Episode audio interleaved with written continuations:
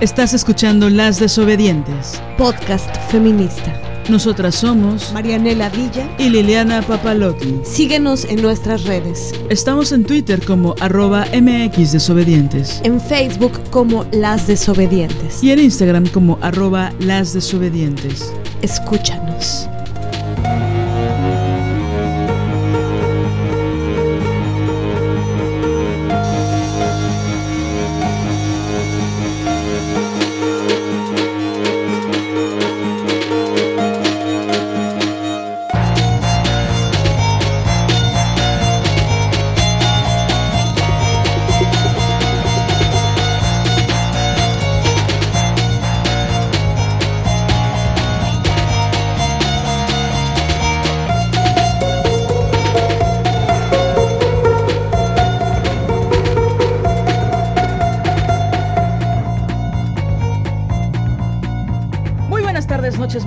Ya estamos nuevamente en un episodio más de Las Desobedientes. Nosotras somos Marianela Villa y Liliana Papalotl.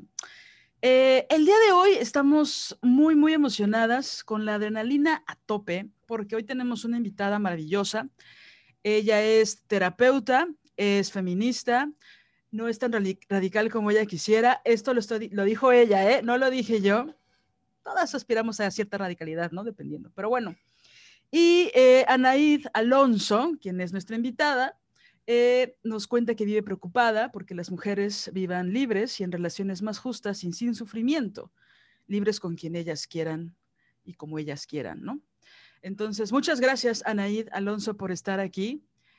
Eh, tendrían que sonar las fanfarrias y esas cosas, pero no somos exa FM, entonces no va a pasar. Ah, ya, ya, ya entró la producción. Entró el botón. Bueno, ¿cómo estás, Anaid? Hola Liliana, hola Marianela. Bien, muy bien, muy contenta de estar aquí con ustedes.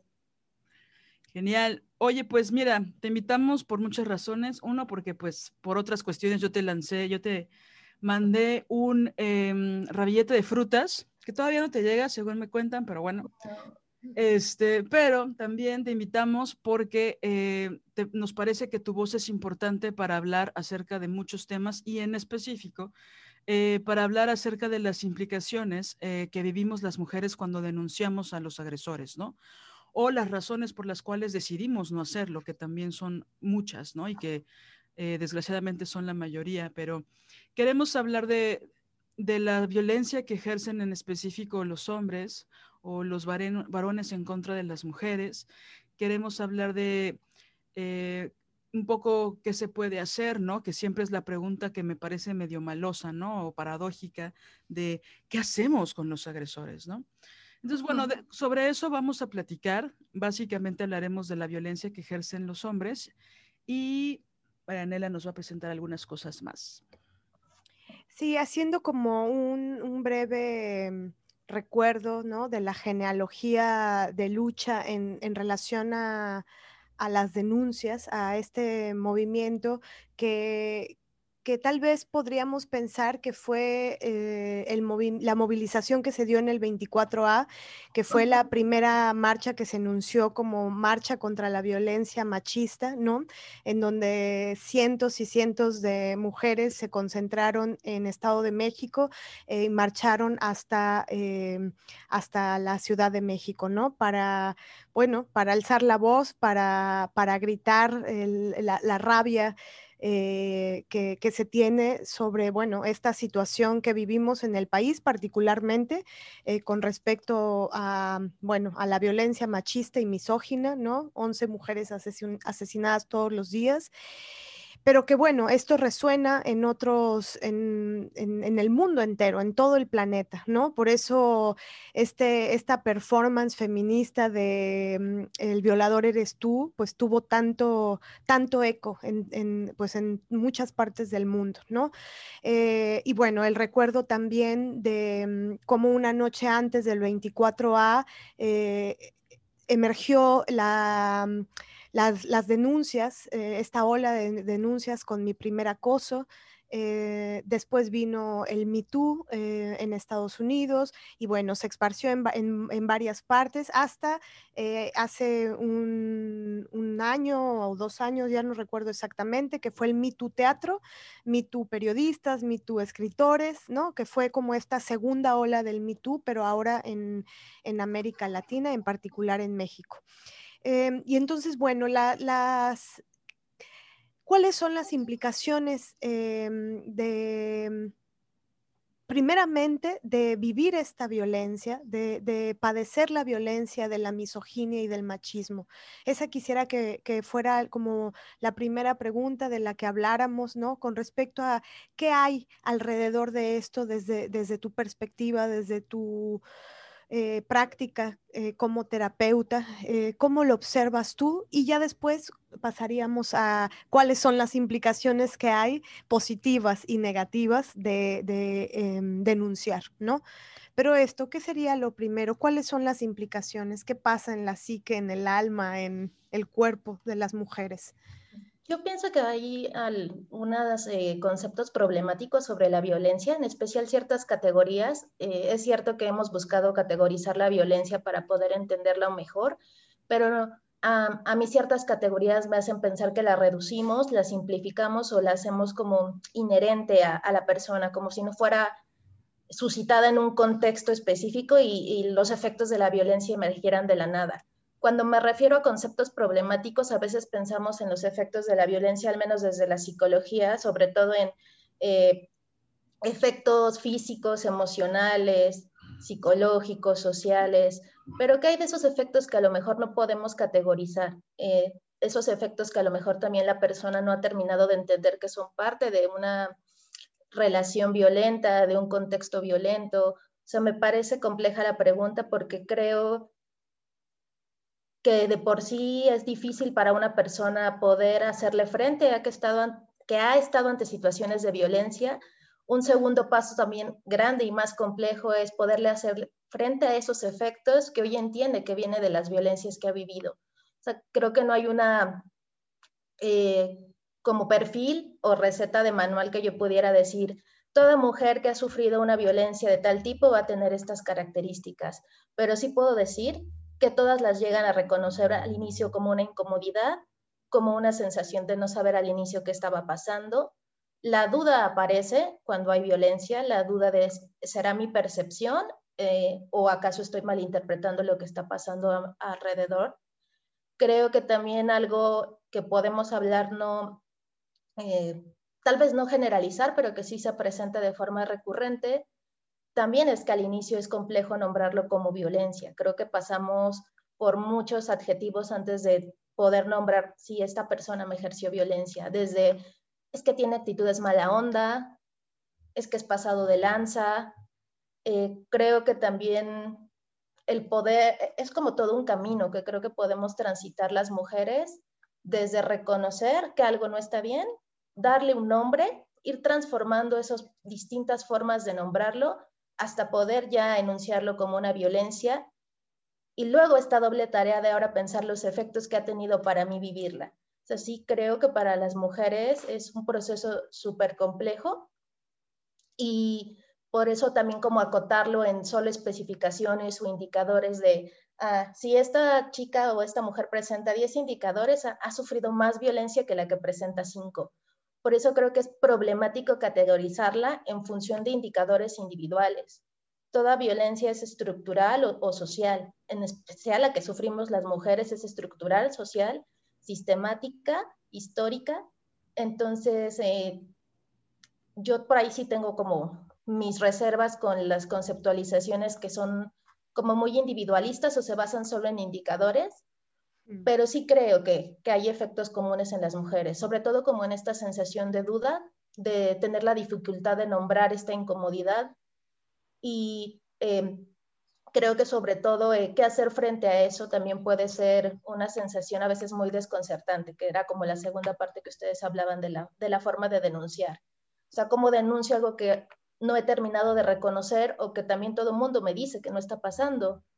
Eh, creo que algo muy común en la violencia es el dudar de una misma. Entonces, creo que el paso a la denuncia de por sí eh, es abismal cuando primero se tiene que pasar por estas reacciones y estas reflexiones propias. Obviamente es excelente poder hacerlas acompañada, pero eh, también creo que depende de los recursos de cada mujer. También por eso creo que categorizar los efectos de la violencia de forma tan simplista y tan individual puede quedar corto para explicar un fenómeno tan complejo, porque no todas las mujeres tenemos los mismos recursos, no todas las mujeres tenemos los mismos contextos, no todas las mujeres podemos acceder a espacios privilegiados como es una terapia psicológica, una terapia grupal, ayuda psiquiátrica, eh, ayuda social. Entonces, sí creo que hay que ser cuidadosos con la manera en que que queremos reconocer las violencias que otras están sufriendo, porque también serán particulares de, la historia de vida de cada una, sin que esto no signifique que compartamos como ciertas raíces. O sea, yo podría decir que estoy casi 100% segura que todas las mujeres que hemos sufrido violencia en un inicio estábamos dudando de que la estábamos sufriendo. O sea, de eso casi estoy 100% segura. O sea, apareció esa sensación de duda, de incertidumbre hacia ti misma, de si me estará acosando, me estará echando una mirada lasciva o a lo mejor estoy exagerando. Eh, eso sí yo me atrevería a decir que todas lo hemos atravesado, porque justamente esta violencia estructural está, eh, ¿cómo decirlo?, como articulada para que nosotros la percibamos primero de esa forma, desde la duda, porque nos han enseñado a justamente a, a no reconocer esas violencias o a ponerlas sobre nosotras como responsables de. No sé si hasta este punto respondí la pregunta. Sí. Yo algo que va en relación a esto, Anaid, es que hablábamos el otro día acerca de, de las emociones, ¿no? Que pueden ser como una pista o una evidencia en nuestro cuerpo acerca de lo que estamos viviendo. Probablemente, y sobre todo cuando hay un lazo emocional con la persona que nos agrede, ¿no? Ya sea desde nuestro jefe hasta nuestro marido, esposo, papá, lo que sea. Hay como una cosa de cómo alguien que amo tanto o alguien que le tengo un cariño me va a agredir, ¿no? Y entonces algo que es un mecanismo que yo he observado muchísimas veces en carne propia y, y en muchas mujeres, es que siempre se tacha de emocionales, se nos tacha de emocionales, de sentimentales, y además de ser comentarios misóginos, porque solo nos limitan a eso, porque los racionales, según ellos, solo pueden ser ellos, los varones, eh, ¿en qué momento lo emocional es una pista. O sea, ¿nos podrías desarrollar esa idea que hablábamos acerca de que siempre nos obligan a callar la rabia, a callar el enojo, a callar la tristeza, a no eh, relacionar nuestra, la injusticia que vivimos con, con, lo emocional, ¿no? Y al contrario lo usan como un arma en, en contra nuestra, ¿no? ¿Qué nos puedes decir de eso?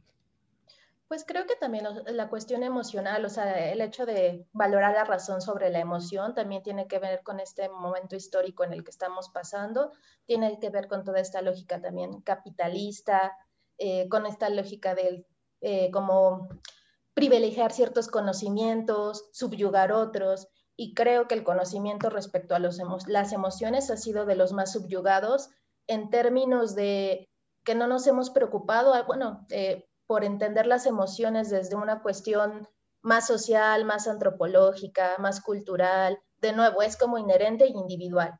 Eh, yo pensaría que emocionalmente, tú eh, decíamos, ¿no? Si soy demasiado emocional, si soy, ya lo teníamos el término antes, el de las histéricas. O sea, siempre se nos ha nombrado de alguna forma para acotar que este desborde emocional implica cierta disfunción, déficit o patología pero si no tenemos nuestra emoción para cuidarnos, entonces, ¿qué nos cuida? O sea, yo, yo pienso en cuántas situaciones en donde primero emerge la emoción y luego podemos entender qué está pasando. Lo pienso en situaciones de riesgo donde a lo mejor no estamos comprendiendo del todo qué está ocurriendo, pero mi cuerpo me está avisando que algo está mal. O sea, creo que también ah, esta desconexión entre emoción, mente y cuerpo es como muy tramposa porque finalmente eh, es un ente que actúa de forma compleja y completa y también no podemos hablar separada de la, razón, si la quieren ver de alguna manera, o la cognición de la emoción. Finalmente una impacta a otra y no emergen en el mismo momento, no tendrían por qué, no todo se puede entender de forma racional, O sea, creo que hay cosas que lo racional o lo lógico no es suficiente y creo que hay emociones que no necesitan tener lógica para que para la persona sean legítimas. Porque a lo mejor para mí, para, para mí es muy legítimo que cuando yo paso por una calle oscura tenga que estar volteando constantemente y sí sé que no hay un hecho concreto que me esté agrediendo, atacando. Sé que no hay nadie alrededor de la calle, pero está oscuro y yo me siento insegura. Ante los ojos de alguien más eso podría ser súper ilógico y seguramente yo podría ser tachada de paranoica, porque siempre hay un adjetivo, sea, siempre hay un adjetivo para deslegitimar eh, estas sensaciones. Eso también me llama la atención, que siempre hay una forma como desde los vocabularios oficiales para quitarle legitimidad a la, a la emoción. Entonces yo podría ser muy paranoica y podría tener, ser completamente ilógico que nadie me está siguiendo. Pero esa emoción surge de un contexto. Esa emoción surge de que mi cuerpo seguramente ha sido cosificado en otros momentos, de que me he sentido agredida en otros momentos y esa sensación ya me acompaña.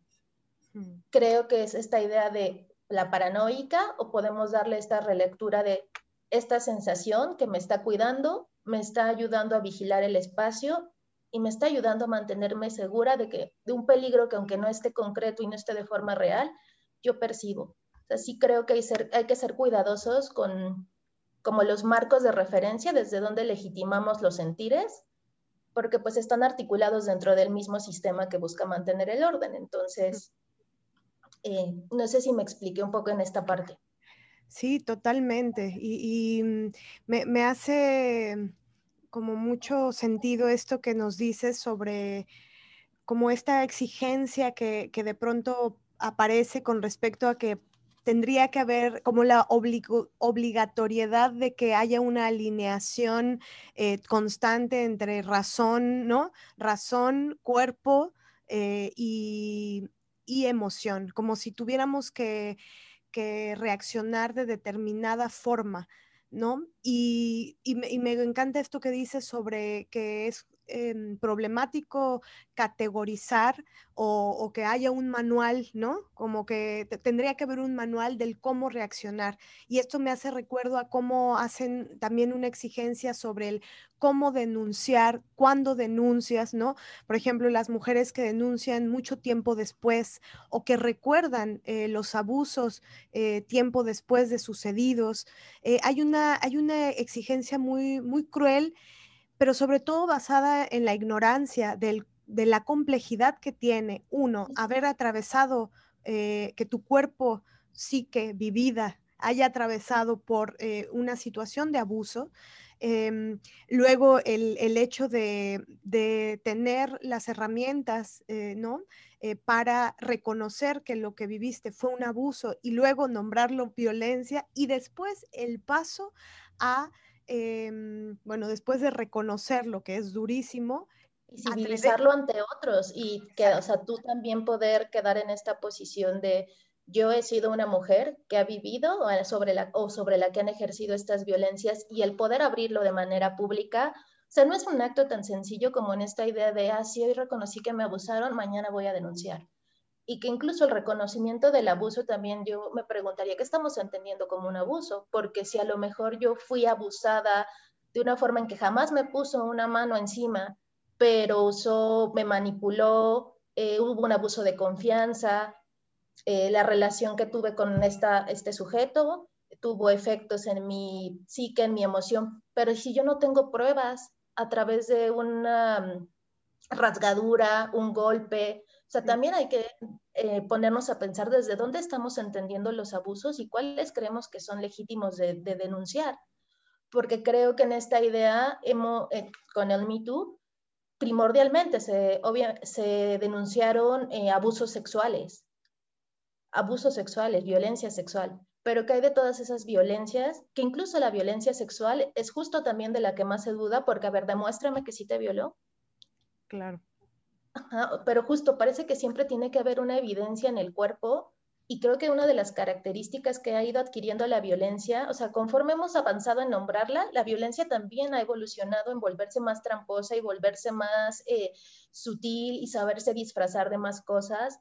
Entonces, sí creo que es necesario también como ir repensando todo el tiempo las nociones que tenemos de, los abusos y también ser cuidadosas de no estar, eh, ¿cómo decirlo?, como legitimando que solo ciertos abusos se puedan denunciar y que otros eh, no ameriten una denuncia porque no son tan graves. O sea, creo que una de las grandes complejidades es cómo le demuestro al mundo que he sido abusada cuando físicamente no, no tengo un rasguño del otro, no tengo una marca. O sea, también eso me hace pensar en, en la exigencia de la denuncia, porque no, solo no es una denuncia solo de di lo que te pasó, demuéstrame que es cierto.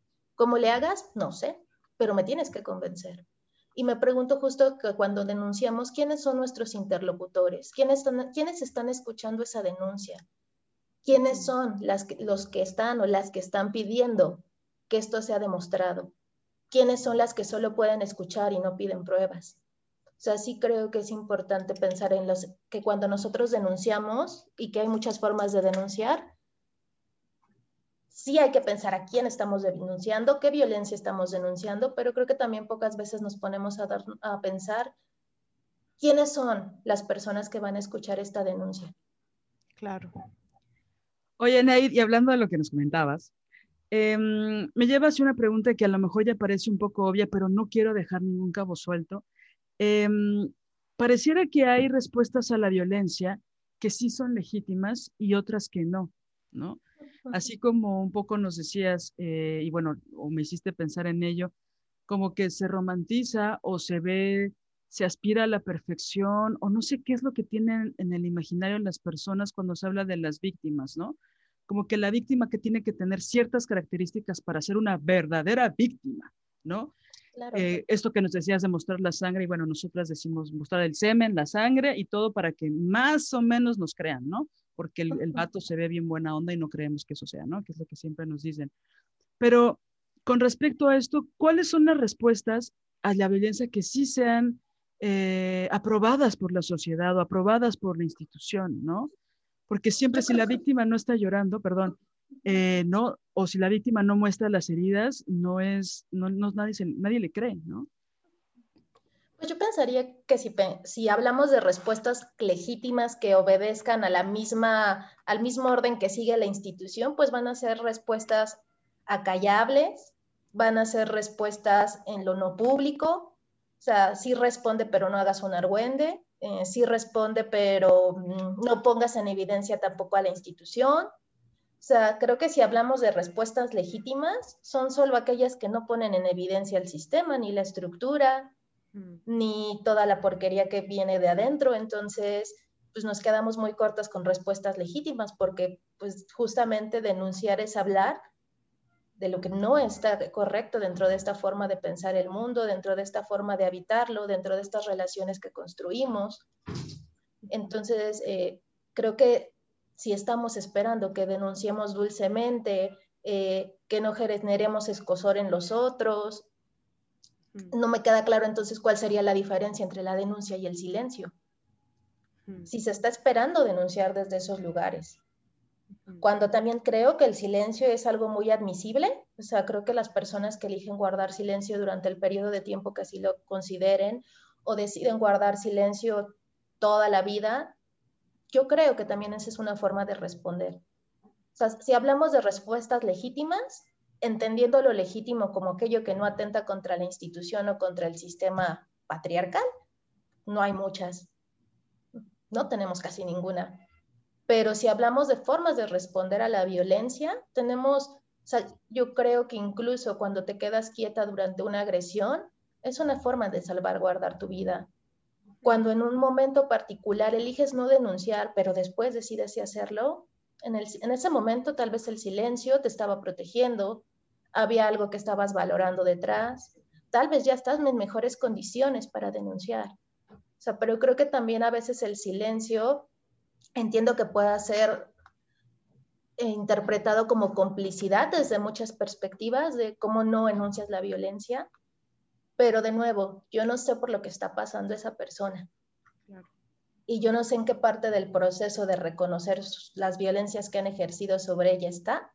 Entonces, creo que también hay que ser cuidadosos con esta idea de, de romantizar eh, la denuncia como si no tuviera implicaciones para la persona que lo hace. Creo que es muy sencillo cuando no nos toca estar en el centro y no ser la que denuncia, y sí todo el apoyo, y yo también lo haría, y del, pero yo, yo lo haría de cierta forma. O sea, creo que cuando eso pasa habría que preguntarnos, ¿y si yo pasara por eso, sí lo haría? Claro. Sí, creo que, que nos acabas de dar una llave que sería muy chido atesorar, ¿no? En, el sentido de... Eh, se le puede exigir a la, a la sociedad eh, que rompa el pacto de silencio, em, pero eso es muy diferente a exigirle a las que han sido víctimas o sobrevivientes, según como ¿no? se nombre, eh, exigirles que denuncien. Eso es lo que, mm, hay que tener cuidado porque, porque, como bien lo dices, no sabemos ni siquiera si esas mujeres o esas personas están en el momento de siquiera reconocerlo ante sí mismas. Y también como poner en, duda nuestros, como tú decías, nuestro ideal de la denuncia, porque a lo mejor mi ideal de la denuncia es, eh, voy a quemarlo con la novia, voy a quemarlo con toda mujer se relacione, voy a poner este post en Facebook, voy a eh, mandar mensajes a todos sus contactos, voy a ir a una institución, una instancia legal a tomar asunto, eh, cartas en el asunto en estos términos. Pero yo creo que una denuncia, hasta el momento en que, incluso en el momento este que está con la amiga y le dice, es que no sé si esto está pasando, me estoy sintiendo de esta forma y esto no está bien. O sea, creo que eso también es denunciar.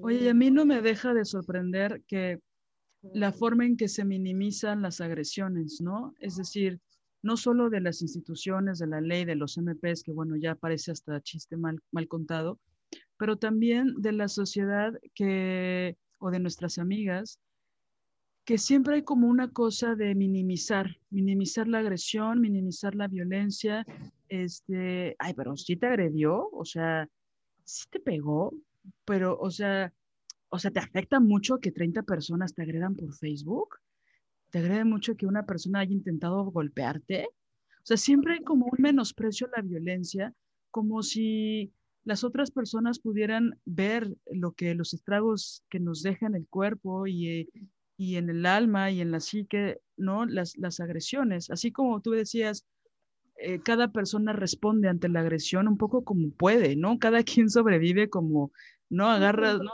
Algunas sacamos los dientes, las garras, otras no, pero todas de alguna forma buscamos sobrevivir, ¿no? Aunque no seamos el cliché de la víctima que la sociedad espera.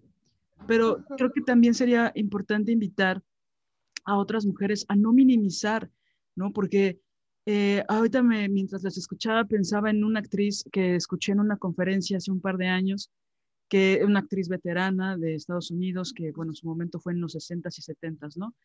Y su pareja de muchos años la golpeaba, ¿no? Había violencia doméstica, bueno, psicológica, económica, etcétera, pero él, él tomaba, era alcohólico y le golpeaba.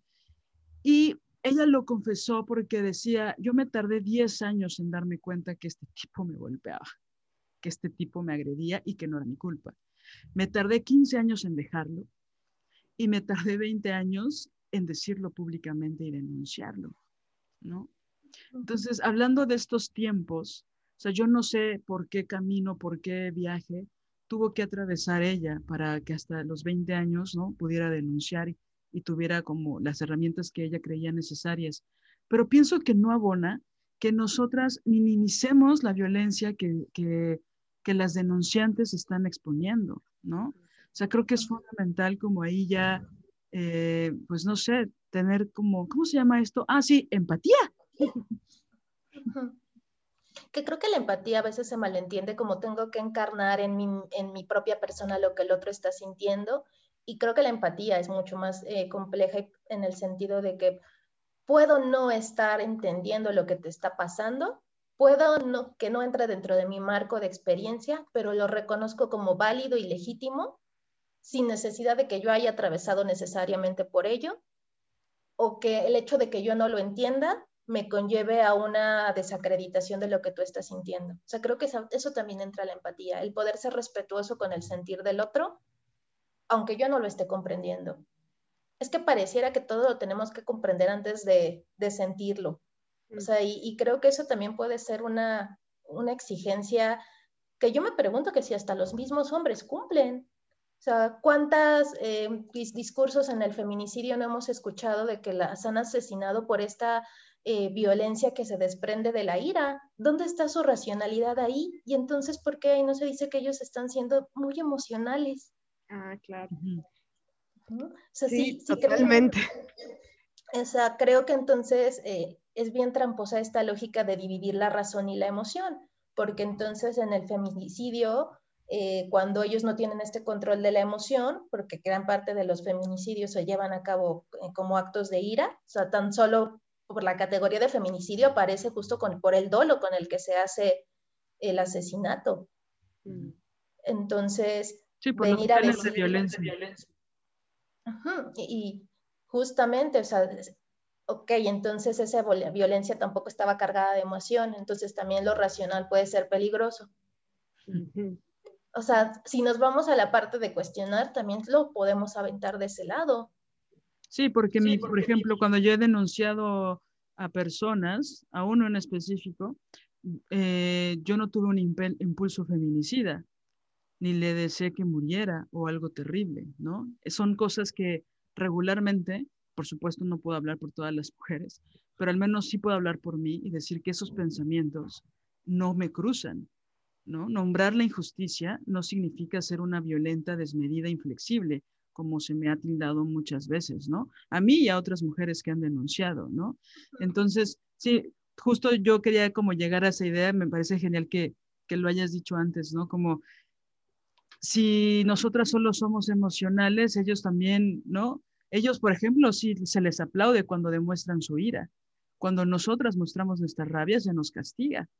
Yo creo que a ellos se les aplaude cuando demuestran que pueden sentir otras cosas más allá que ira. O sea, creo que se les aplaude como que puedan tener otro tipo de manifestaciones, donde de nuevo, a mí me parece bien tramposo que a ellos se les aplaude tener este desarrollo emocional distinto, pero en nosotras no está tan adecuado. Entonces, ahí cómo va la lógica, me perdí. O sea, esas son como las trampas que me parecen que hay que ser, hay que estar atentas, que creo que ayudan como a, dar ese giro de tuerca donde, y entonces tú terminas con esta duda de, ah, no, es que sí soy bien intensa. Ah, no, es que estoy exigiendo demasiado. Bueno, es que, pues no me gritó, o sea, no me dijo una grosería. Sí, que tiene eh, mucho que ver también con esto que hablabas hace rato, que, quisiera ver si lo pudiéramos retomar eh, con respecto a la dubitatividad, ¿no? A la duda constante, eh, a, poner en duda lo que vemos, lo que oímos, lo que sentimos, lo que pensamos y lo que percibimos.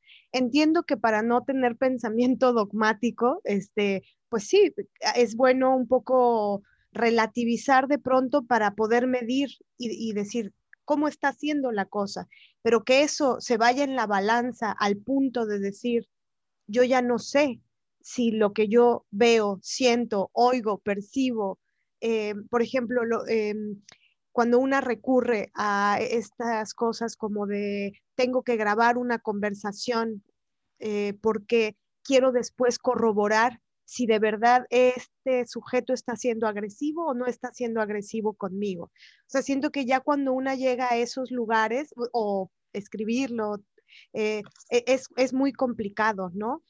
Y es más común de lo que creemos. O sea, no eres la primera mujer que yo escucho que tal vez no recurre a grabar, pero toma notas.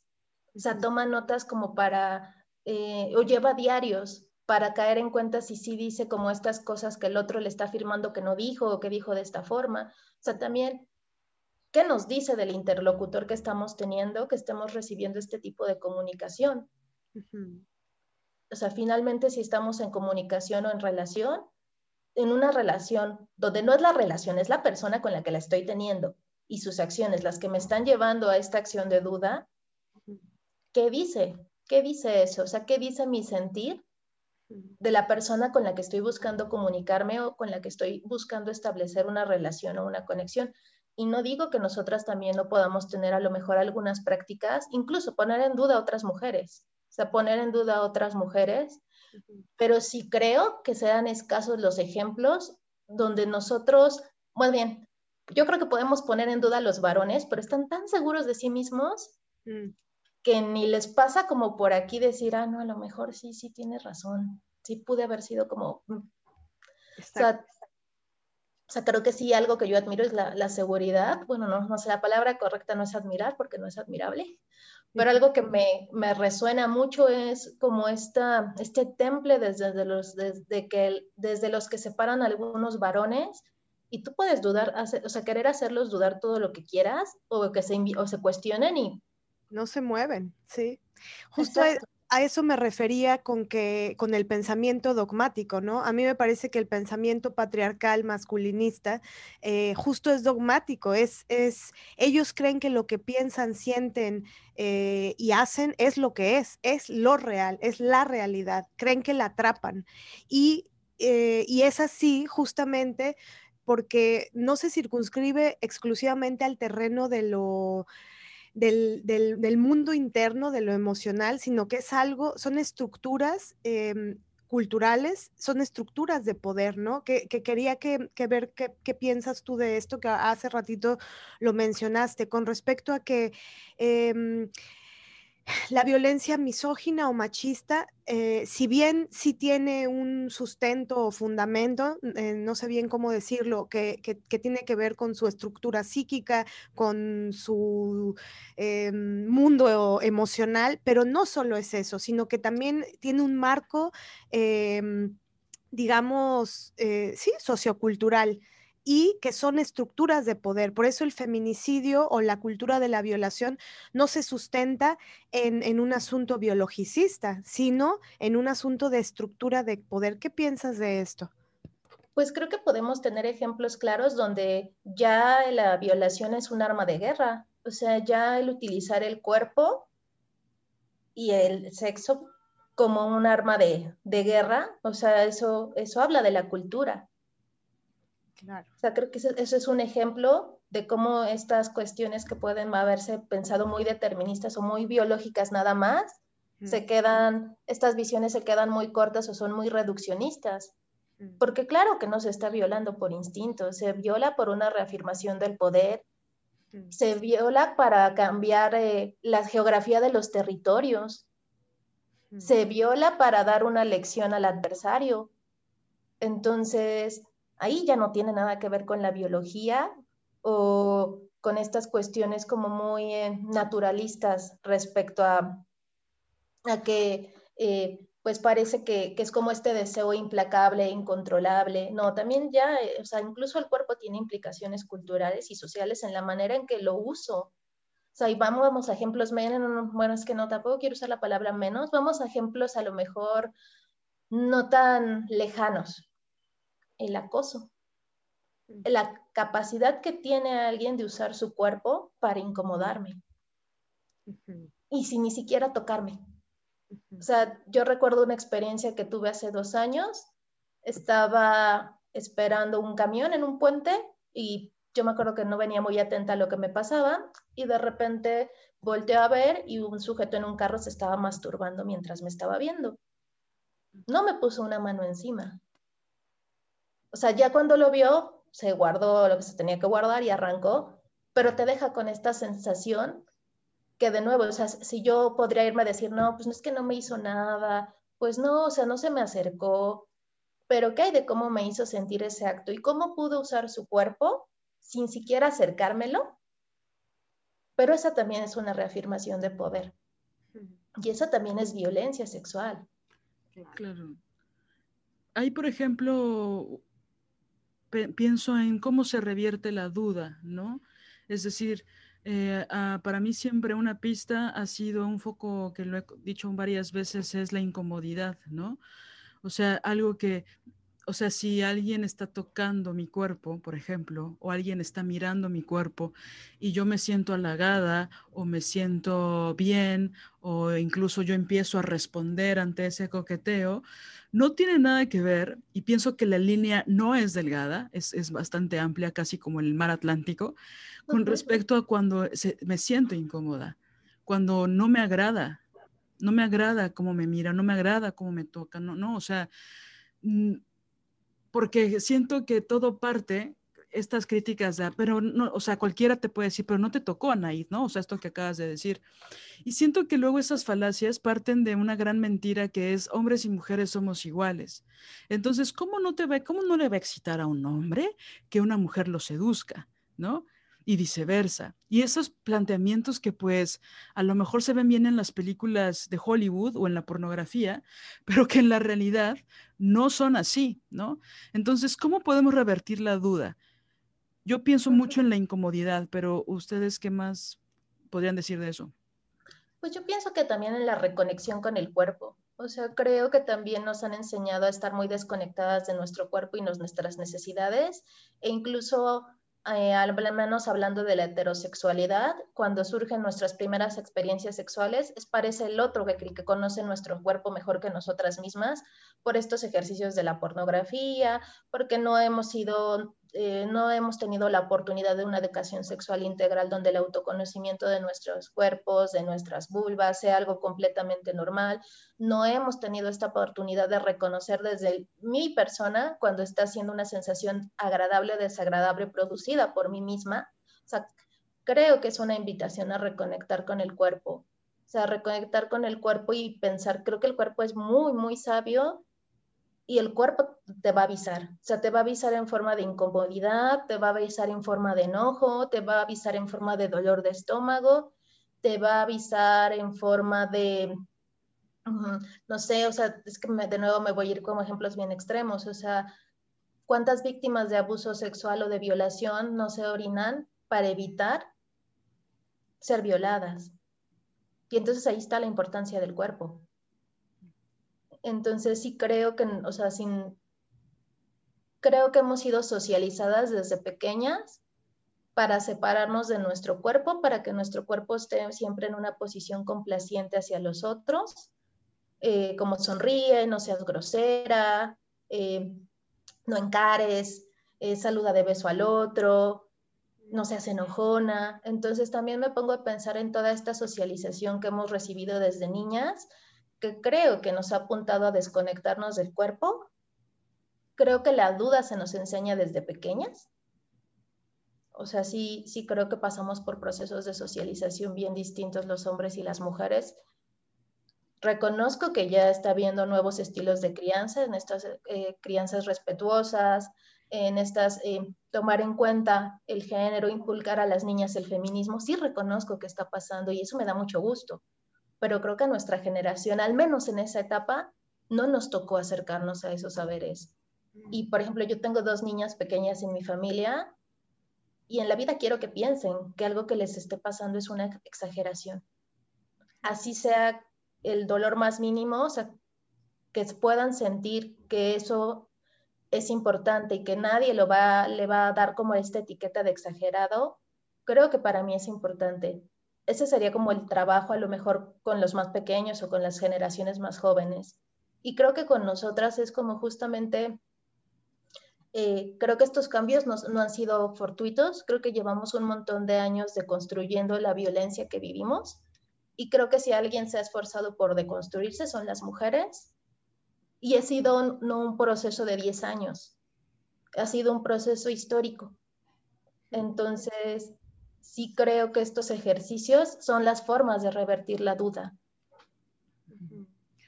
Oye, y hablando de la deconstrucción obligatoria o casi obligatoria que tenemos que pasar las mujeres, pues sobre todo para que no nos golpeen y no nos maten. Em, me gustaría preguntarte mucho acerca de, de esto que se ha puesto de moda, tal vez en los últimos 10 años, tal vez menos, de las nuevas masculinidades, ¿no? De este término, que no pienso que sea ideología, sino más bien un solo término, que habla de una supuesta deconstrucción de los varones y de cuestionarse sus privilegios.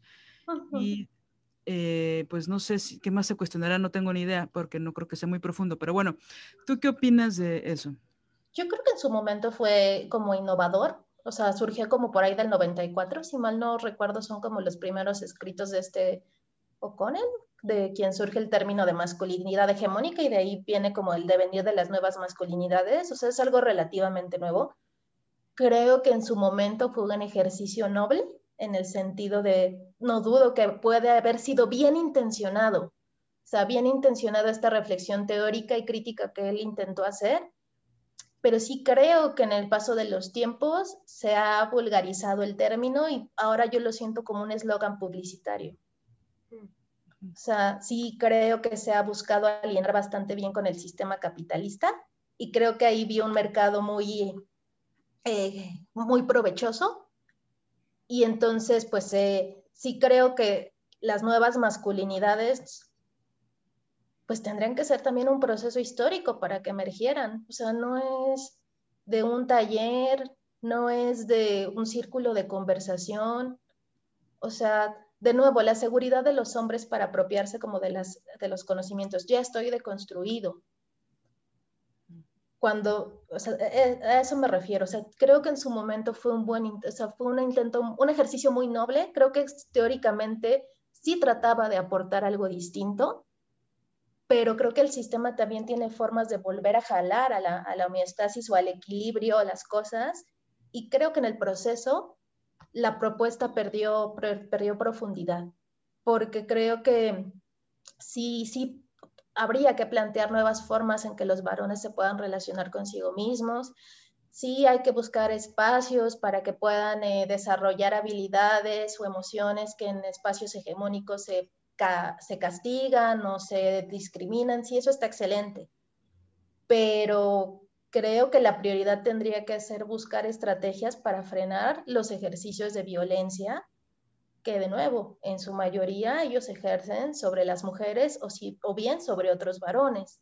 Lo que yo cuestionaría es la agenda de las nuevas masculinidades. O sea, ¿qué le está dando prioridad? Ok, sí, trabajemos con los varones, pero este trabajo para quién es?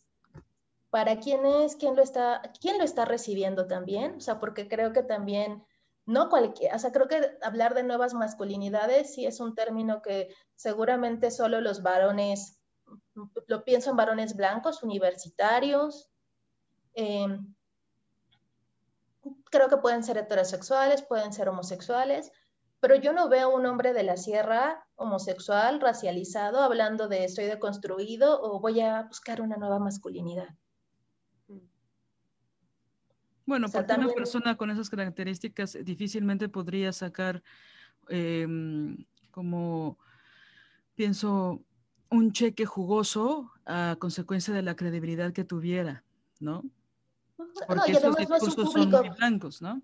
No es un público al que te va a interesar llegar porque pues no, no va a tener impacto o no vas a poder como pagar por ese, por ese saber. O sea, sí, sí creo que, de nuevo, yo sí creo que sí, sí es necesario trabajar la masculinidad. No sé si sea necesario abolirla, repensarla, reimaginarla, reformativizarla, lo que ellos quieran. Pero sí creo que es necesario pensar dónde está puesta su, su agenda, o sea, a qué le están dando prioridad dentro del trabajo con hombres. Y si eso de verdad está respondiendo a las demandas de las mujeres. Porque sí, o sea, qué, qué chido que ya te diste cuenta que eres un ser emocional y que puedes llorar. O sea, excelente y te lo reconozco y puede ser un gran paso y tampoco voy a demeritar el, el, valor o las emociones masculinas. De verdad, a lo mejor sí puede ser un gran paso para alguien. Pero ahí no termina, ahí empieza. Ajá, o sea, sí ya lloraste, pero eso me va a ayudar a que el índice de feminicidios baje. Eh, esto me va a ayudar a que estructuralmente yo tenga mejores o sea, condiciones de trabajo iguales a las tuyas. O sea, eso es lo que yo me pregunto sobre las nuevas masculinidades. ¿Dónde está aportando el trabajo y a quién está buscando beneficiar con ello? Y si, si, está sobre ellos, si es para ellos, ok. Pero que también seamos, sean cuidadosos como en estos enunciamientos donde se, se posicionan como aliados o se posicionan en de ya estamos haciendo algo. están haciendo algo para ellos, qué excelente, pero no necesariamente va a tener efectos inmediatos en lo que nos está doliendo a nosotras o en lo que nos está oprimiendo a nosotras. Y si creo que es necesario, si bien entiendo que lo inmediato no se da, pero sí buscar acciones que respondan a las demandas de, que estamos teniendo las mujeres de, de injusticia, de muerte, de desigualdad, de opresión. Eso es lo que yo me preguntaría. ¿Su trabajo está respondiendo al de nosotras? Ok, tal vez no tendría que hacerlo. Está bien, está perfecto, háganlo. Pero no digan entonces que también están como buscando impactar o generar mejores condiciones para las mujeres. O sea, creo que eso está muy lejano. Y es que pareciera que, que otra vez todo se circunscribe al terreno de, de su mundo interno, ¿no? Eh, o de si pueden llorar o no, casi que se reduce a eso. Eh, cuando es una estructura eh, de poder, ¿no? Cuando es una, es, sistémico y es sistemático, es, toda una, mm, es un engranaje que opera y, que opera, opera en varios círculos o en, o en varios sectores, ¿no? Eh, por ejemplo, creo que hay, eh, hay muchas confusiones em, que por supuesto provienen, también las raíces son teóricas de, de los diversos, ¿cómo decirlo? De, las diversas perspectivas de cada humano o humana que, decide enunciar determinado tema, ¿no? Pero sigue habiendo una gran confusión con, lo que es sexo, confusión con lo que es género, confusión si em, lo que habría que hacer es acentuar el género o, eh, o en este caso abolirlo, ¿no? Y, y a veces que de nuevo, o sea, creo que generalizarlas sería decir, es la misma fórmula para todos. A lo mejor a mí en mi identidad sí me funciona abolir y decir, yo no me quiero eh, categorizar, pero a lo mejor soy una, yo en otro caso soy una mujer muy alienada, si quieren verlo, y a lo mejor a mí sí me da un buen sentido pensarme como mujer y salirme de esa categoría me resulta disruptivo, más bien yo la reinventaría. O sea, sí creo que buscar como generalizar a todos los casos Creo que eso es lo que nos está metiendo en, aprietos, porque pareciera que tenemos que elegir un bando particular y ahí quedarnos, cuando también creo que los feminismos, a diferencia de otros movimientos sociales, están en un constante diálogo. Claro. O sea, hay cosas que pensaban hace 20 años, hoy ya no las creen. Y no significa que sea eh, como estos argumentos sosos que podemos llegar a ver en redes sociales de que también tenemos prácticas contradictorias, de que también somos misóginas, violentas. Sí, claro. Perdón, es que justo ahí eh, viene parte de la misma confusión, ¿no? Que por haber nacido con el sexo con el que nacemos, no hubiera un género que tiene toda una implicación eh, sistémica. En este caso, género atribuido por el sistema patriarcal hace que tenga ciertos mandatos, ¿no? Tanto para los hombres como para las mujeres, para eh, el género masculino como el femenino, se nos atribuyen una serie de cosas y justo es con lo que el patriarcado opera, ¿no? El otro día le decía a Lili, que bueno, está el patriarcado, pero ¿cuál es el brazo del patriarcado? Porque suena, es simbólico, ¿no? Es una palabra. ¿Cuál es, con qué opera, con qué acciona? Y el género es una, es una forma, por ejemplo, decir, las mujeres, por ser mujer, tú tienes que eh, ser femenina. Por ser mujer, tú tienes que tener hijos, tú tienes que dedicarte a la cocina, tú tienes que este, etcétera. Y así todas las cosas que nos han lastimado a lo largo de la historia. Y creo que también aquí emerge em, esta gran confusión sobre lo que es discriminación y lo que es opresión, ¿no? Que, siempre se confunde. Y, hace rato que lo mencionaste, em, quisiera como volverte un poco ahí con una pregunta específica que sería, eh, ¿La misoginia y el machismo solo proviene de hombres heterosexuales? Yo, no, no o sea, ¿qué piensas de esto? Caer como en, una falacia, como pensar que, que el único animal que, el que es verde son las ranas. O sea, creo que así de absurdo puede sonar. O sea, creo que, órale, va, también las mujeres sí podemos tener misoginia, homofobia internalizada, machismo, también va de haber hombres no heterosexuales que tengan este tipo de prácticas. O sea, ¿por qué la no heterosexualidad nos vacunaría del machismo o de la misoginia? O sea, no es una vacuna. Lo que pasa es que dicen que exploran su feminidad y entonces eso ya los hace casi inmunes al machismo y a la misoginia. Por supuesto, son análisis muy poco profundos, ¿no? Eh, a mí cuando me han tildado de que soy homofóbica, ¿no? Por ejemplo, es como, ah, ok, yo en tanto lesbiana pareciera que no he sido discriminada, pareciera que no tengo una jaula y una cárcel que se llama feminidad y que cuando me salgo de esa jaula, como lo he hecho desde la secundaria, me ha ido muy mal, ¿no? En la calle y ahora sí que fuera de mi casa y dentro de mi casa. Eso es como si yo no sufriera discriminación, ¿no? Y muchísimas heridas a propósito de que me rebelé ante la orden de ser una mujercita, ¿no?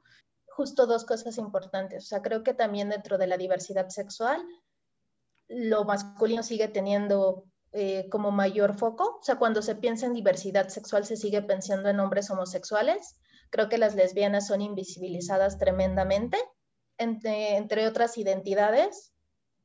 Podemos ver, eh, si quieren, todo el paraguas que abarca, abarca lo trans también, pero sí creo que los hombres en cuestión de la diversidad, aunque puedan venir de esta de estos grupos disidentes, minoritarios, que también son eh, presas de discriminaciones y de violencias, sí creo que como varones, incluso dentro de la diversidad, tienen un mayor campo de acción o son implicaciones distintas y discriminaciones distintas las que viven. Y en segundo, cuando hablan de esta idea de que el homosexual se apropia de la feminidad, pues también creo que habría que cuestionar qué idea de hombre homosexual estamos siguiendo, porque entonces es también como seguir este estereotipo de que el hombre homosexual es aquel que es afeminado o que se apropia de la feminidad. O sea, ¿qué identidades homosexuales podemos estar dejando afuera? A lo mejor hay hombres que han sido presas de discriminación y de violencia sin ni siquiera tener que ver con la feminidad. Porque entonces ahí estaríamos pensando, sí, yo, yo sé, yo sé que los hombres feminizados por esta cuestión de, lo femenino, eh, justamente como querer herirlo, querer matarlo, querer lastimarlo, sí entiendo que puede tener implicaciones distintas, pero o decir que lo femenino o que estar feminizado, tener mayor tendencia que tu identidad de género se exprese desde lo femenino, te hace menos propenso a la misoginia o el machismo, no le veo como relación, o sea, no veo por qué una te llevaría a otra eso es como mi ejemplo tonto de la rana. No, me encantó, me encantó. Sí, porque yo siento que de repente la, el análisis, digo, le voy a subir el volumen, pero pareciera que el análisis novedoso y profundo de las nuevas masculinidades es que ellos eh, tienen un problema que no pueden llorar en público o se sienten mal, sienten resquebrajada su virilidad si aceptan que sienten y que pueden llorar o que pueden sentir miedo.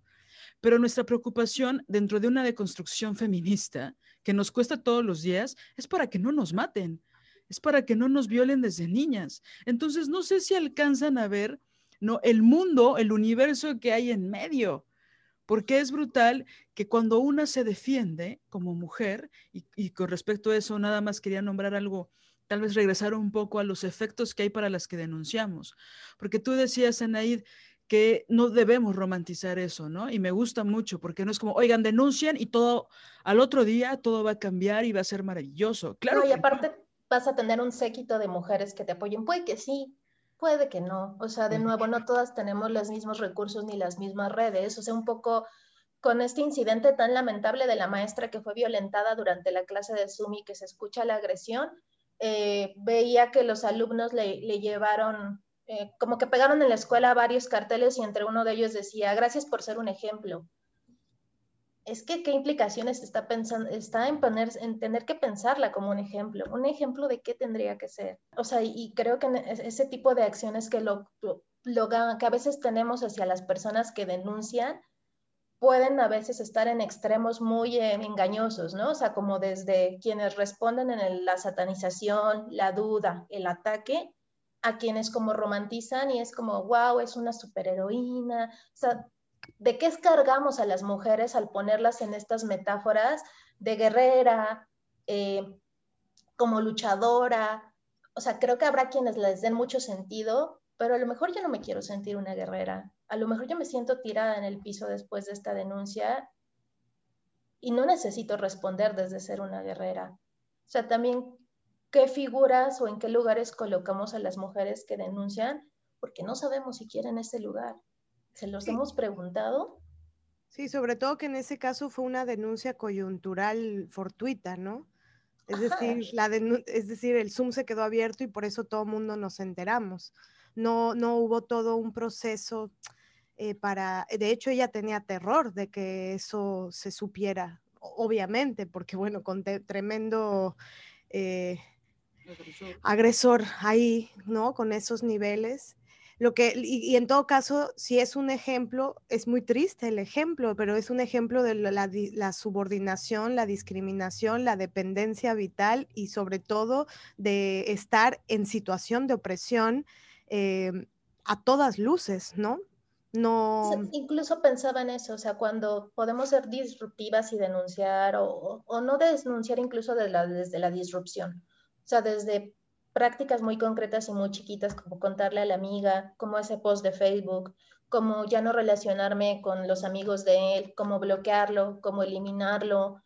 O sea, desde esas prácticas, eh, también yo me ponía a pensar como un poco en, no sé si ustedes coincidan, pero creo que pasamos de dejarnos de exigirnos unas cosas a exigirnos otras. O sea, ya no me exijo ser mamá o quedarme en casa, pero ahora me exijo ser una buena feminista o una feminista lo suficientemente radical o me mido con el feminista. Una buena denunciadora, ¿no? Ajá, una buena denunciadora que no se eche para atrás, que no tenga miedo. O sea, yo no sé lo que implica estos imaginarios que empezamos a generar, por eso hablaba de romantizar la denuncia. ¿Y qué tal si, si me eché para atrás y borré el post porque me dio pavor? ¿Qué tal si me empezaron a llegar un montón de mensajes de odio y mejor el dejé, decidí borrarlo, o sea, para salvaguardar mi integridad. O sea, y entonces es como estos discursos de, bueno, ¿denuncias o no denuncias? Sí. Puede que haya momentos para que sí, haya formas, haya otras más públicas, más privadas. Yo creo que siempre estamos denunciando, siempre, siempre, siempre. O sea, desde el momento en que nos estamos preguntando, ¿estaré medio loca? ¿Esto está pasando? Ya es una forma de hacer una denuncia de algo que no nos está haciendo sentir cómoda hacia nosotras mismas, tal vez. Y tal vez por un buen tiempo sea la única forma de denunciar que yo encuentre. Claro. Y en este sentido, Anaid, ¿cuáles crees que serían, eh, digamos que las frases terribles que no habría nunca que pronunciar o que si las escuchamos cuando denunciamos, habría que buscar la manera de, ahí es así echarlas en saco roto para que se vayan muy lejos de nosotras. Estas frases eh, que escuchamos cuando denunciamos, que viene del pensamiento que quiere hacer que el orden establecido patriarcal permanezca, ¿no? A mí, por ejemplo, solo como para abrir eh, esta conversación, eh, a mí me dijeron, eres tan violenta como el que te agredió por decir su nombre. ¿No? Cuando fue un intento de feminicidio. Y yo decía, pero ¿cómo decir que él me agredió y quién es va a ser lo mismo a morderle la cabeza este, a alguien? Es decir, que no, no, no.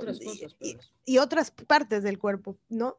Es decir, ¿cómo, cómo? No, no, no, no daba crédito, pero así como eso, que a mí me simbró hasta la fecha, eh, me simbra, eh, ¿qué frases eh, hay que tener cuidado de, no decir o, de que si las escuchamos, autocuidado para poner nuestra barrera y decir, no me vas a tocar con esa frase?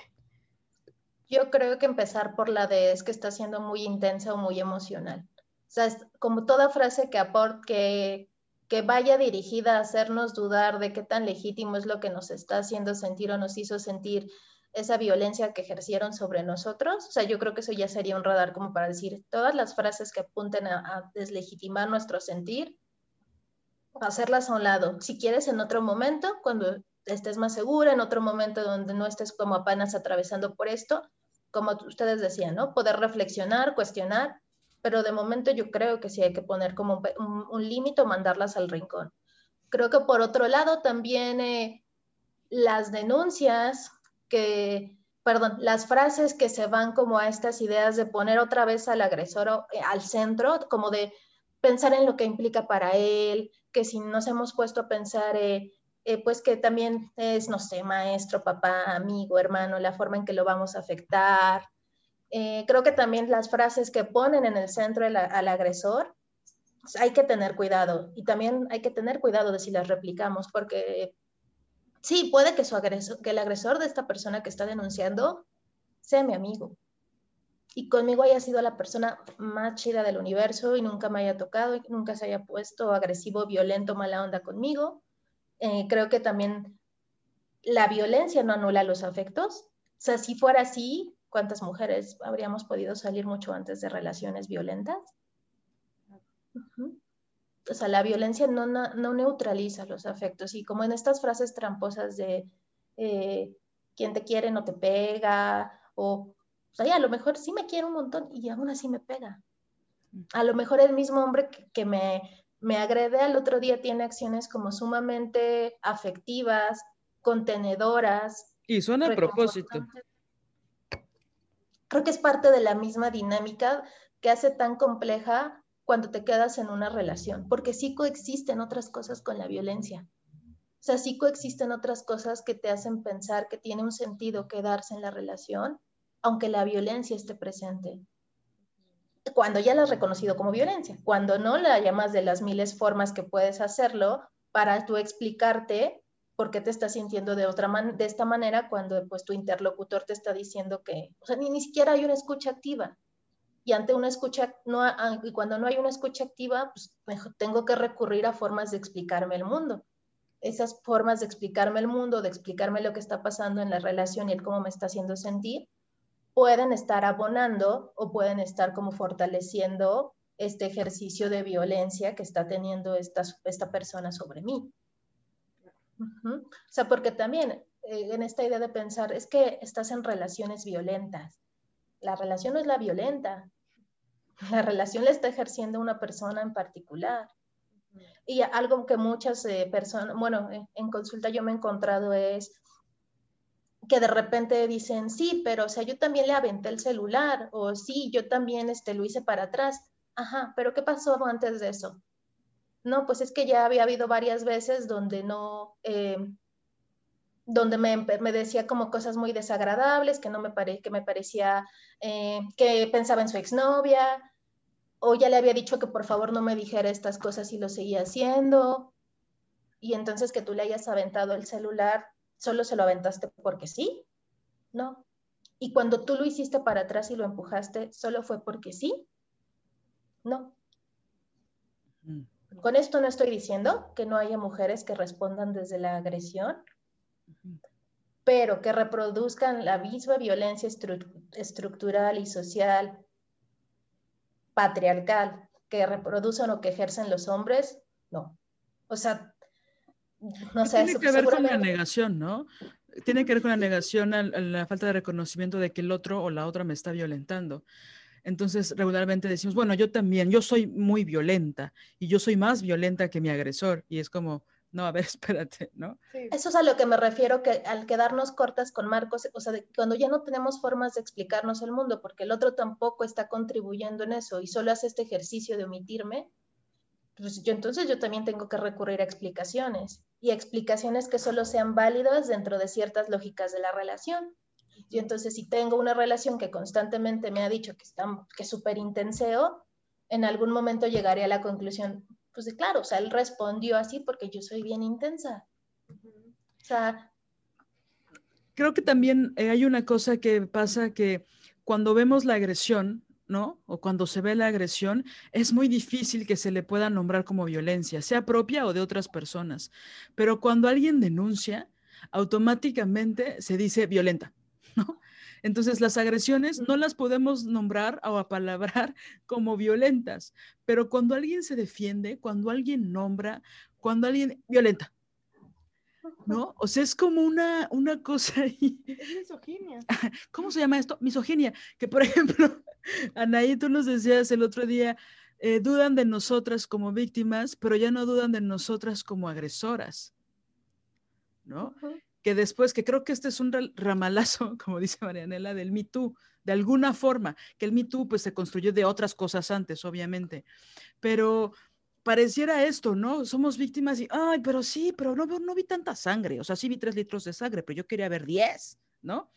Eh, pero cuando se podría interpretar que las mujeres somos agresoras o somos violentas, ahí todo el mundo sí cree, ¿no? Ahí sí todo mundo podría, y que solo es misoginia, ¿no? Palitos uno, ¿no? Pero pienso que esas defensas se nombran con una velocidad casi automática, ¿no? Y nadie esas formas de, responder, todo el mundo dice violencia, violencia.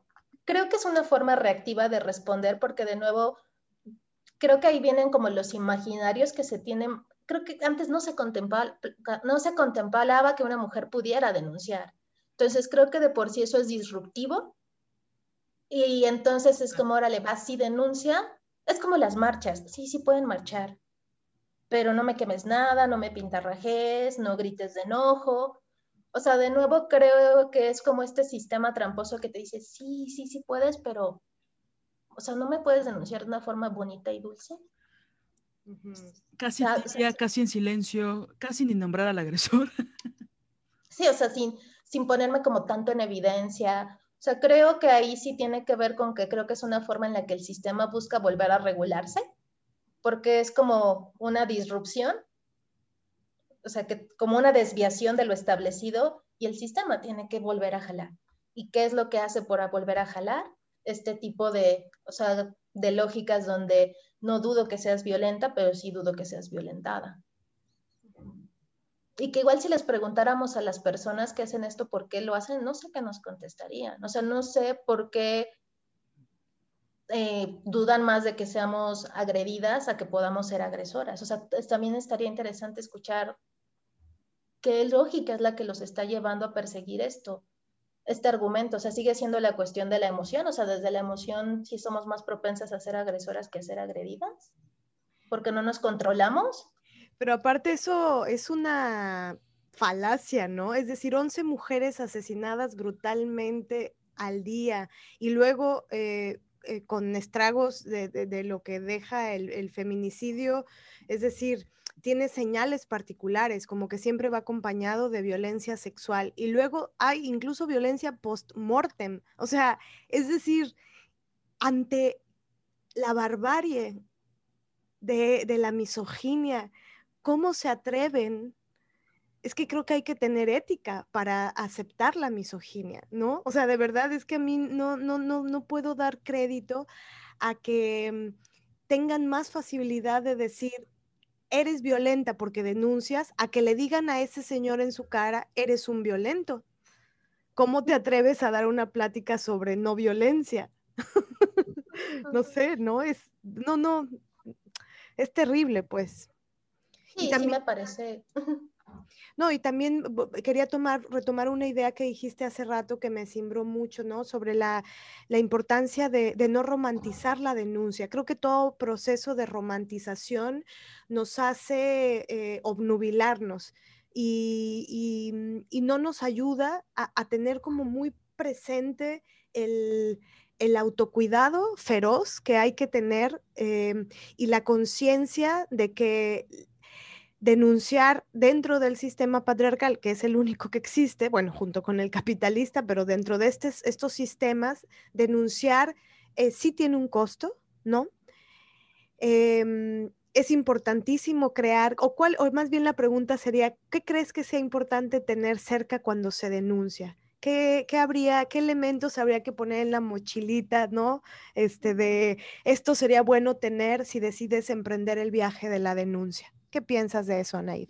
Yo creo que de entrada un buen sistema de apoyo, o sea, un buen sistema de apoyo que te pueda estar acompañando desde cuando decides denunciar hasta si te quieres echar para atrás, o sea, como yo te decía, esta parte de la empatía donde yo he pasado por momentos de violencia que me han sugerido denunciar de formas como muy, eh, de decirle a la novia o de ir a aventar huevos al carro, y he tenido personas que tanto han podido escuchar los efectos que ha tenido para mí esa violencia y han podido acompañarme decidiendo cuando sí quiero a lo mejor aventarme a hacer algo y cuando elijo no. O sea, creo que una red de apoyo que pueda ir a tus ritmos y que no se convierta en una presión es importante. O sea, una red de apoyo que esté ahí para decir, hoy quieres el post, va, o sea, lo comparto y te ayudo.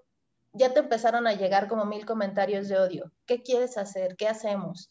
¿Lo quieres quitar? Ok. O sea, como no tener una red de apoyo que te pueda acompañar en las decisiones que vayas tomando, porque la denuncia no es una decisión, es una serie de decisiones que vas tomando. No es ya denuncié, ya tomé la, la decisión. O sea, creo que después de eso vienen otras decisiones y eh, tomas, otras tomas de postura. Entonces yo diría que de lleno una red de apoyo, creo que un montón de autocuidado, o sea, si tú quieres aventar la bomba y luego desaparecer, o sea, también en esta idea de que tendríamos que, enfrentar al violento o, al agresor, yo no sé que si eso le puede costar la vida a alguien, o a lo mejor no la vida, pero eso sí su estabilidad emocional. Oye, perdón, qué bueno que tocas eso porque de repente esa forma de careo les parece muy normal a muchas personas. De si no fue agresión sexual, o, eh, bueno, incluso cuando hay agresión sexual y mucha violencia, hay como una cosa de como de niños de a ver, ¿por qué no hablan? Que haya una persona neutra y que haya una forma de careo. ¿Y por qué no hacemos un Facebook Live para que hablen de esto? ¿Qué nos puedes decir de esas posturas? Pues creo que es parte de, yo, los, yo he visto como estos protocolos principalmente en las instituciones, o sea, sobre todo educativas, y creo que eso obedece justo a que si de por sí está siendo difícil reconocer y nombrar las violencias y atenderlas, o sea, crear protocolos y formas de, atención donde involucre, no sé, si no sé si tenga que ser un diálogo, porque tampoco estoy segura de que tanto la persona que ejerce sobre tanto que la persona que vivió violencia quiera dialogar con su agresor, tanto como que el agresor tenga las herramientas para poder escuchar y hacer una práctica restaurativa de los daños. O sea, también no sé si en estas formas de la justicia restaurativa o las prácticas restaurativas no necesariamente se tendría que tener como este encuentro con el agresor. O sea, sí creo que de nuevo es como buscar recetas o fórmulas para decir, bueno, este caso aplica a todos. O sea, sí creo que las instituciones se vieron rebasadas, creo que no se esperaban todo lo que vinieron con las denuncias y creo que este tipo de acciones o de protocolos vienen del propio desconocimiento de las instituciones ante situaciones para las que no estaban listas. Sí, como que se quedaron en los setentas, ¿no? Con Echeverría y ahí. Oigan, pues tenemos que ir cerrando porque pues ya son las 12 de la noche, ¿se pueden relajar? este, tenemos que ya ir cerrando. Entonces, bueno, me quedo mucho con, con esta idea, Nay, de que pues denunciar no es violentar, ¿no? La denuncia no es violencia, ¿no? Así como ya no está bien decir en el siglo XXI, en el año 2021, esas no son las formas. Creo que ya podríamos cuestionar qué sí es violencia y qué es no, que no es violencia, ¿no? Em, pero bueno, eh, ¿con qué cerrarían ustedes? A mí me, resonó mucho y te agradezco mucho esto, bueno, todo lo que nos has dicho. Pienso que nos abre el panorama, eh, nos da mucha luz, ¿no? Para la, comprensión de, este tema tan complejo. Y en particular esto que acabas de decir sobre que tenemos derecho a, cambiar de opinión, tenemos derecho a replantear eh, nuestros dolores, ¿no? Tenemos derecho a, decir, ahorita emprendo la denuncia o ahorita hablo del tema o, incluso decir, ahorita ya lo tengo resuelto y, y después, al día siguiente, decir, pues fíjense que no lo tengo resuelto y que aún quiero seguir denunciando y hablando del tema. Porque justo como dices, ¿no? No es una receta de, eh, bueno, ya le echamos la sal, tan, tan, tan, tan, no. es algo complejo que se sigue moviendo y creo que esto a mí me repara daños también escucharlo, Anaid, porque me hace sentir que no estoy mal por pensar una cosa un día y al otro día decir, pero es que sigo triste o enojada por esto que me hicieron, ¿no? Muchas gracias, de verdad. No, gracias a ustedes. Finalmente las violencias no es como que tengan, no vengan, no vienen en una cajita con una fecha de caducidad y en el 2024 pues ya los efectos caducaron y ya no te vas a sentir así. A veces incluso eh, puedes estar ya fuera de la relación, estar súper bien y un día te pones a pensar y ¡pum! descubres que estuviste en una relación súper violenta que no que tú nombrabas como muy chida y en realidad empiezas a darte cuenta y a darte cuenta y eso puede ser muy abrupto y te pueden decir, sí, pero ya terminaste con el tipo hace cuatro años, pero apenas hoy se puso en evidencia eso. O sea, también creo que las violencias no siempre son concordantes con los tiempos. O sea, ¿cuántas violencias no hemos reconocido cuando ya no estamos tan cercanas a ellas o cuando ya estamos fuera de los contextos donde se ejercían? Entonces, también como pensar e, en esta temporalidad de las violencias, yo creo que es, es importante. Pues creo que yo solo cerraría con que yo sé que el panorama puede parecer como muy desolador, pero de nuevo, o sea, yo sí aspiro a que podamos crear relaciones más libres y más justas y también de que ya esta relación con el dolor que venimos tejiendo desde, pues no sé si es histórica, no sé desde cuándo la venimos tejiendo, pero que sí podamos tener, una mejor relación con el dolor, con nuestro propio dolor y, reconocer cuando los otros nos están generando dolor y también usarlo de forma sabia. O sea, no, no creo que habría que deshacerse del dolor, pero sí me parece muy cansado y como muy em, lamentable que el dolor sea un protagonista constante en la vida de las mujeres. Mm. Creo que puede quedarse como personaje, pero para protagónico... Totalmente. Pero que no sea de soporte, que sea como la sombra 3 de nuestras vidas. Exacto. Oye, Naid, pues la luz, ¿segura que no te llamas luz? No, ya, no, gracias, Anaid, por, por darnos tu tiempo, ¿no? Es muy importante para nosotras, ¿no? Eh, propagar siempre las ideas feministas que tienen esta claridad, estas voces, ¿no? Ahora sí que darle voz a estas voces es importante. Entonces, bueno, eh, creo que estuvo muy rica la plática y pues bueno, ojalá que puedas volver pronto a este podcast de Mala Muerte, no, no es cierto, a este podcast. Y eh, pues bueno, seguir dialogando. Realmente estos temas nos podríamos llevar mucho más tiempo y podríamos ir con muchos subtemas también, ¿no? Porque todas reconocemos muchas heridas y no nos han violentado de muchas formas, ¿no? Y con experiencias diferentes. Pero bueno, te agradecemos mucho y pues ojalá que las mujeres que nos escuchan les dé sentido algo de lo que dijimos hoy, ¿no? Ojalá que sí. Muchas gracias a ustedes. Oye, y tenemos una dinámica muy compleja donde decimos solo por hoy, solo por hoy, hagan esto, ¿no? O sea que es una invitación, ¿no? Entonces hay cosas como solo por hoy, solo por hoy no laves los trastes, solo por hoy, solo por hoy, pues estaría bueno que sintieras un orgasmo clitoriano, solo por hoy, solo por hoy, ¿no? Entonces cuando invitamos a alguien, le regalamos ese solo por hoy, solo por hoy para las mujeres que nos escuchan. Entonces, si tú quieres, sería bueno que nos recomiendes un solo por hoy, solo por hoy, solo por hoy Solo por hoy, solo por hoy, solo por hoy. Disfruta que eres una intensa. ¡Wow! Gracias, con esto cerramos. Chao, cuídense. Diseño original de Ori Jane, música original de Alina Maldonado.